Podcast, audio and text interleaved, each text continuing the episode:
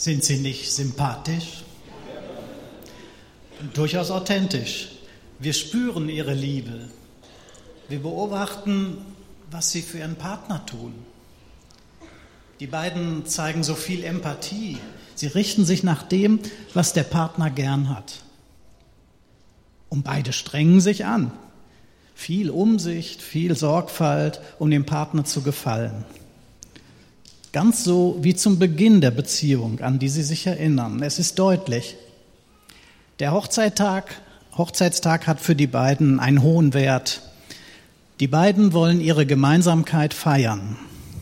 Und dafür organisieren sie mit einigem Aufwand ihr Äußeres, den Verbleib der Kinder, den Ablauf des Abends mit Blumen, mit Restaurant, mit Kinokarten, weil der gemeinsame Abend den beiden so wichtig ist und wertvoll, weil der Partner so wichtig und wertvoll ist. Ich habe mich noch nicht vorgestellt. Mein Name ist Gerd May, wer mich noch nicht kennt. Mit meiner Ehefrau Angelika bin ich seit 2006 hier in Bremen und auch Mitglied in dieser Gemeinde. Wir beide gehören zum Team, zum Forum Ehe und Familie in dieser Gemeinde.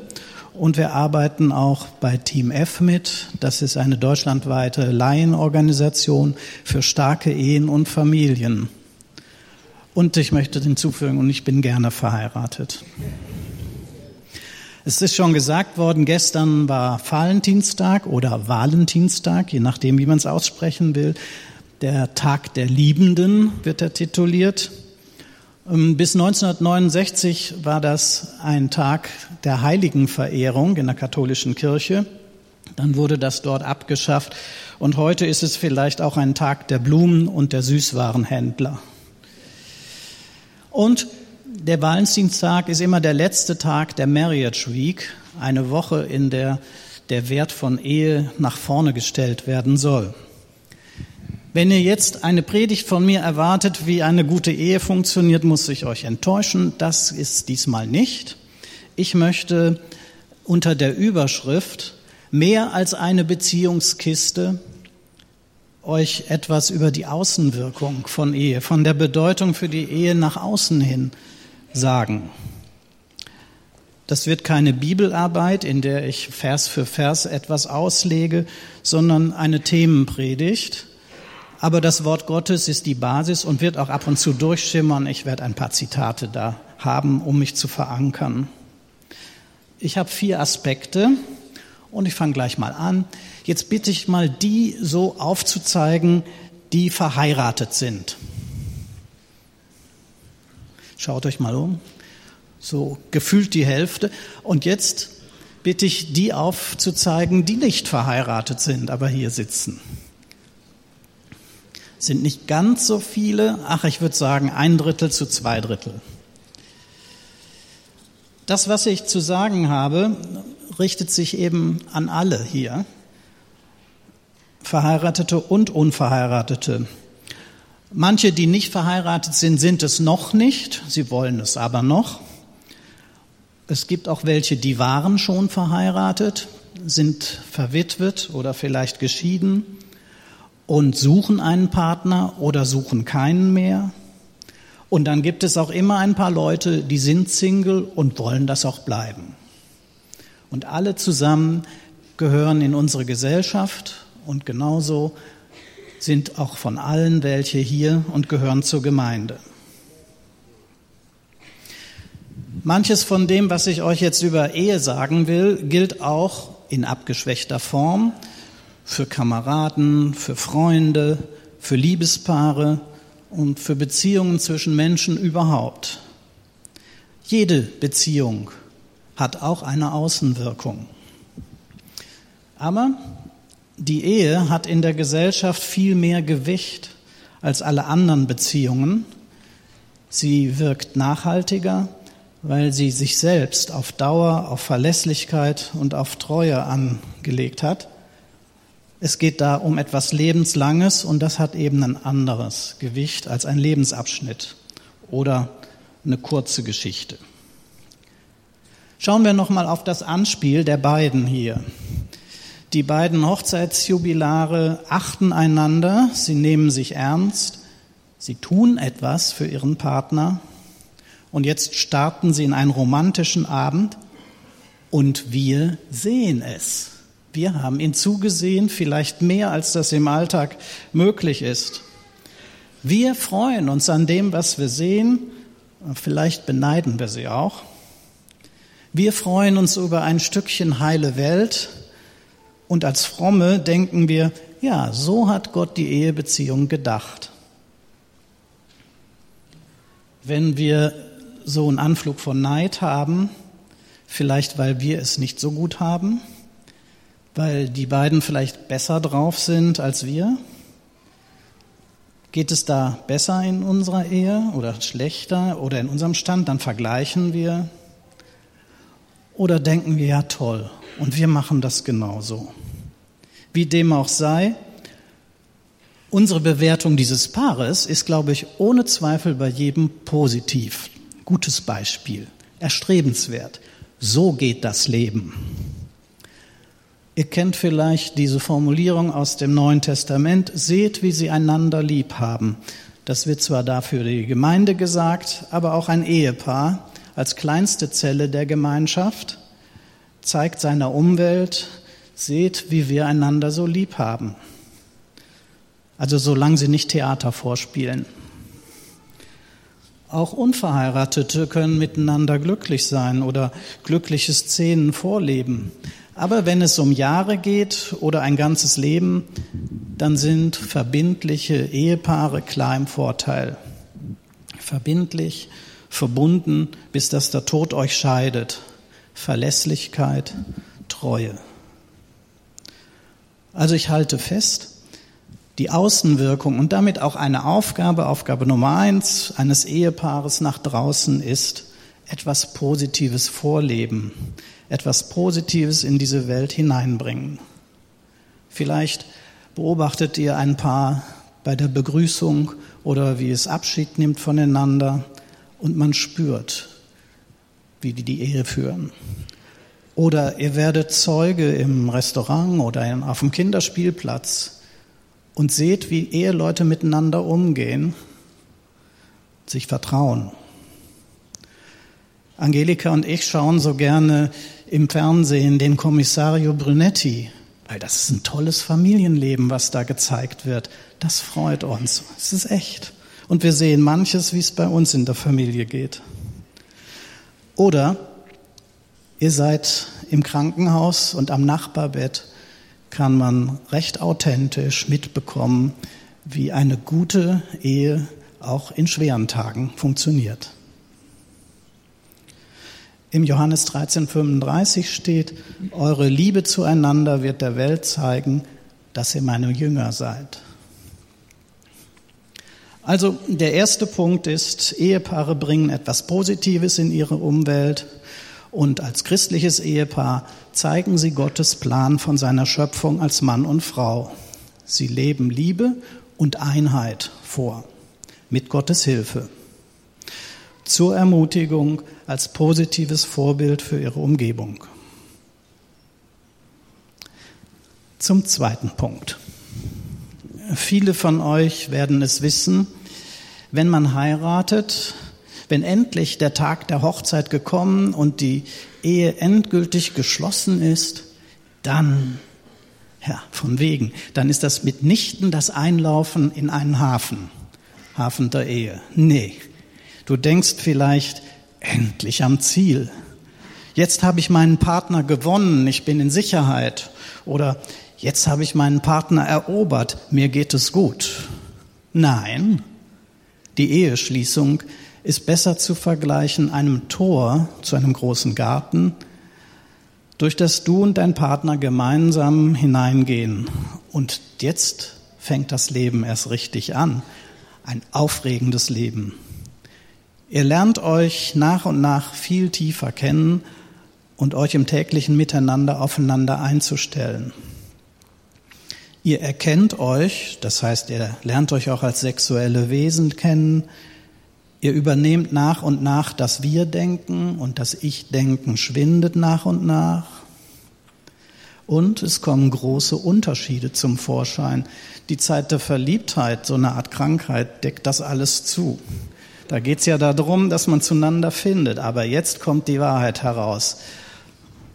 Unterschiede im Körperbau, im Fühlen und im Denken, feste Ansichten zu diesem oder jenen unterscheiden sich. Es gibt Unterschiede in der Ausbildung und im beruflichen Hintergrund. Ihr kommt aus unterschiedlichen Herkunftsfamilien und seid dort ganz unterschiedlich geprägt worden.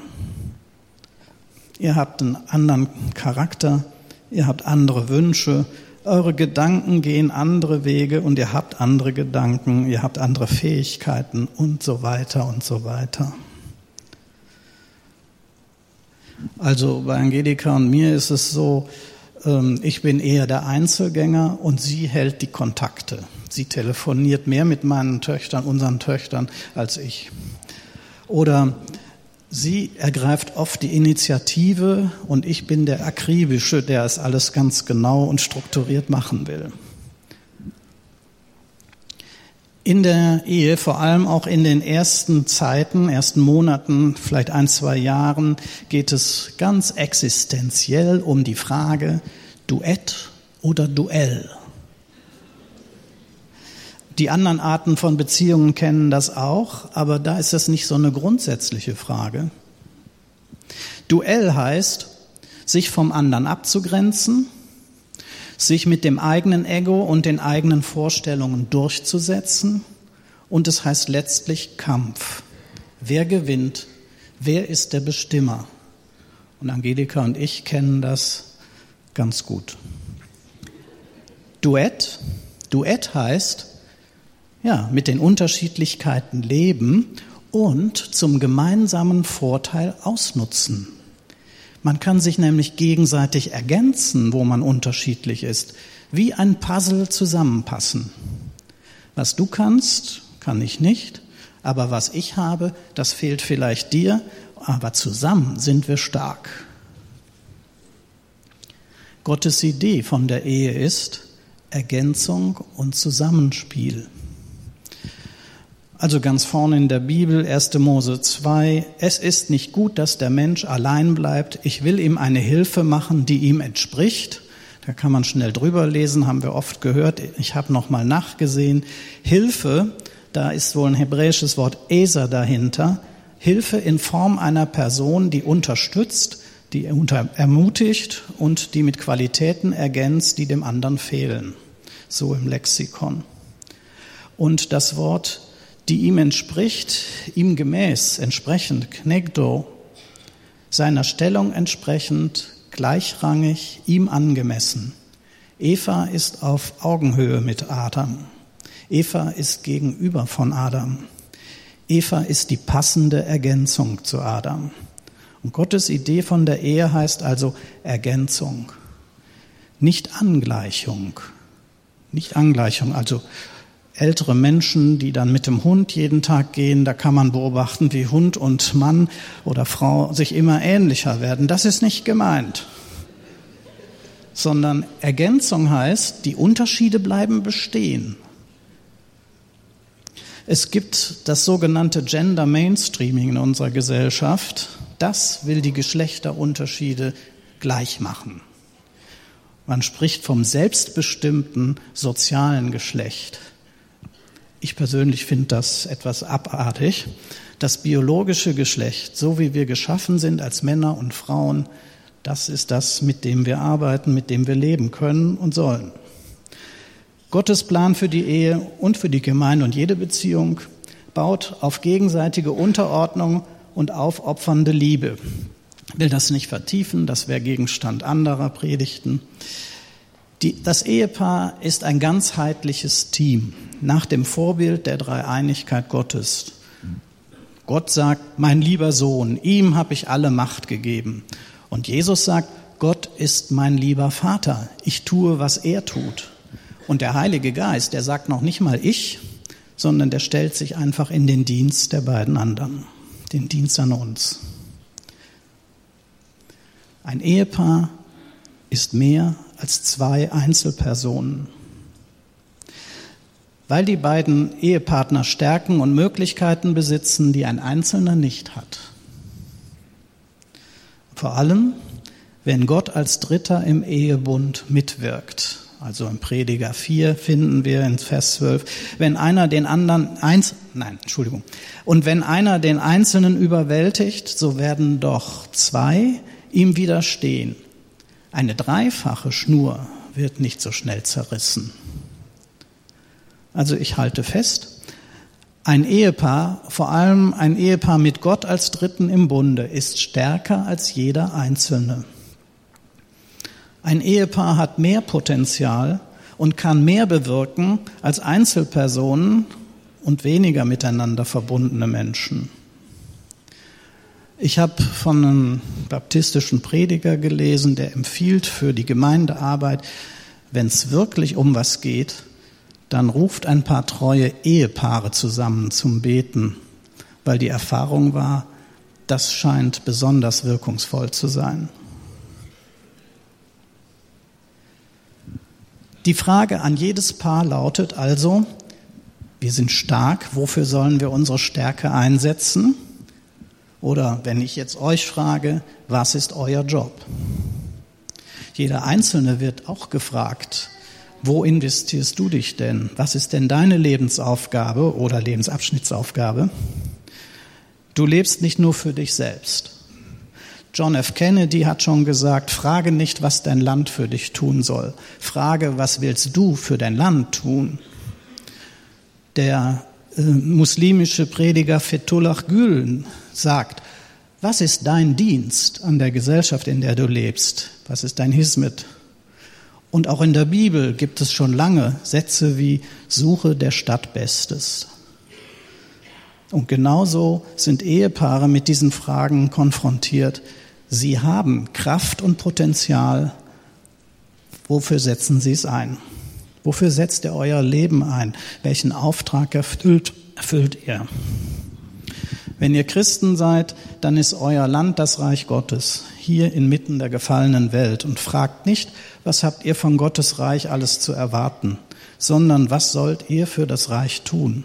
Gott liebt Leute, die nach seinem Willen fragen und ihn tun. Also die Ehepaare investieren sich mit ihrer Stärke in ihrer Umwelt. Angelika und ich haben schon vor der Hochzeit angefangen zu überlegen, was wäre denn unser Auftrag? Also wer es nicht weiß, wir sind beide mal verwitwet. Ich hatte dann vier Kinder mit in die Ehe gebracht und wir haben viele Dinge vorher besprochen, bevor wir dann geheiratet haben. Es hat ein ganzes Jahr gedauert. Und ähm, bei uns ist die Antwort dann gewesen, wir sollen Eltern Eltern sein. Es ist unser Ding, in Ehe und Familie Rat und Hilfe anzubieten. Vorhin wurden Hanna und Matthias Wolf und ihre Familie hier hingestellt und gemeinsam für den Dienst gesegnet. Es macht einen Unterschied, ob eine Ehefrau hinter dem Berufsleben ihres Mannes steht und ihn unterstützt oder ob das Ehepaar den Dienst hat, das macht einen Riesenunterschied. Angelika und ich haben auch beide unser Beruf noch, aber wir haben eben auch eine gemeinsame Aufgabe. Also Nummer eins, die Schönheit und das Vorbild im Zusammenleben als Ehepaare, als Vorbild. Nummer zwei, das Ehepaar als starke Einheit, die, das sich engagiert. Jetzt habe ich noch zwei Punkte. Nummer drei, 1. Mose 1, 28. Seid fruchtbar, mehret euch, erfüllt die Erde und macht sie untertan und so weiter. Da gehe ich jetzt nicht drauf ein. Fruchtbar die Erde füllen heißt Kinder haben. Kinder sind Normalfall, sind normaler Auftrag für die Menschen, die Gott geschaffen hat. Das ist die, die Mainstream-Aufgabe. Kinder sollen in der Familie mit Vater und Mutter aufwachsen. Alles andere bedeutet für die Kinder schon von vornherein eine Mangelsituation. Das Ehepaar bildet für seine Kinder so etwas wie ein Nest, eine Basisstation, von der aus sie in die Welt hineinwachsen. Ehepaare mit Kindern investieren sehr viel in ihre Kinder. Ganze Teile ihres Lebens und ihrer Kräfte. Schaut einfach mal ins Tierreich, da kann man es vielleicht etwas mit Abstand sehen, mit welcher Aufopferung ein Vogelpaar die Kleinen ernährt, bis sie flügge sind. Nur als Vergleich, wir sind keine Tiere. Aber wenn es schon dort so ist, das bedeutet etwas. Und ich schätze das so hoch ein, wenn ein Ehepaar Kinder großzieht und einer oder beide von ihnen vielleicht abwechselnd anderes dafür aufgeben. Es gibt natürlich auch Paare, Ehepaare, die kinderlos sind. Das ist nicht der Normalfall in Gottes Schöpfung. Es gibt's aber auch. Und zwar gibt's das auch, wenn es sich nicht um eigenmächtigen Verzicht auf Kinder handelt, sondern ja, es gibt irgendwelche biologischen Gründe. Ehepaare ohne Kinder haben dann zwei Möglichkeiten. Entweder sie nehmen sich elternloser Kinder an. Wir haben in unserer Gemeinde einige Beispiele, wo Kinder Zuflucht finden bei Elternpaaren, die nicht ihre natürlichen Eltern sind. Oder sie haben dann wirklich nichts mit Kindern zu tun, dann sind sie frei für etwas, was Leute in ihrem Alter mit Kindern nicht tun können. Das sind manchmal Auslandseinsätze, das sind manchmal Einsätze am Rande unserer Gesellschaft, das kann ganz unterschiedlich sein. Ich habe schon angedeutet, ähm, ich bin Vater von vier Töchtern und die habe ich mit einer Frau, die ist im Alter von 40 an Krebs gestorben. Aber wir haben Teile unseres Lebens wirklich mit den Kindern geteilt. Und als ich dann Angelika heiraten wollte, haben wir lange darüber gesprochen. Das ist eine zentrale Aufgabe noch, bis sie Flügge sind, bis sie das Nest verlassen. Und ohne Angelika hätte ich das nicht geschafft. Ja, Punkt eins war die Schönheit und das Vorbild des Zusammenlebens als Ehepaar. Punkt zwei das Ehepaar als starke Einheit etwas zu bewirken und einen besonderen Auftrag auszuführen. Und Punkt drei, Ehepaare ziehen Kinder groß. Noch Punkt vier. Es gibt ja auch unter uns Frommen die missionarische Dimension. Ich war lange Jahre bei den Baptisten im Ruhrgebiet und da hieß es immer wieder, jeder Baptist ein Missionar. Naja, das muss man erklären, was damit gemeint ist. Ich gehe auf die biblischen Begriffe zurück. Also Salz und Licht sein, da ist jeder von uns aufgefordert. Ein Botschafter an Christi Stadt zu sein, das ist Aufgabe für jeden von uns. Ein Brückenkopf des Reiches Gottes im Reich der Finsternis sein. Also da, wo wir sind, gegenüber Freunden, Arbeitskollegen, Nachbarn, dieser Anspruch an ein missionarisches Leben trifft jeden Christen. Aber auch hier gilt, Ehepaare besitzen besondere Stärke und besondere Möglichkeiten. Christliche Ehepaare will Gott wie ein Konsulat oder wie ein Botschafterbüro für sein Reich nutzen. Da können Leute Auskunft über sein Reich bekommen, in diesem Konsulat Gottes werden Visa und Pässe ausgestellt. Das heißt, Ungläubige erhalten zum Beispiel Zuspruch von der Vergebung, Anleitung zur Lebensübergabe und Nachfolge. Von hier aus kommt Unterstützung für Geschwister im Herrn, wenn die in Schwierigkeiten sind, so wie so ein Botschafter einen Landsmann im Gefängnis besucht oder in der Katastrophenhilfe aktiv wird. Aber es kommen auch Hilfen aller Art für alle Mitmenschen. Christliche Ehepaare sind ein Zufluchtsort und werden auch von Gott dort extra dafür ausgestattet. Auch wir als Paar haben das schon in Anspruch nehmen können in früheren Zeiten. Auch unser Eheleben war nicht krisenfrei und ab und zu ist es gut, sich Rat von jemand Außenstehenden einzuholen. Und selbstverständlich, wir sind auch ansprechbar für jemand, der von uns mal etwas wissen möchte.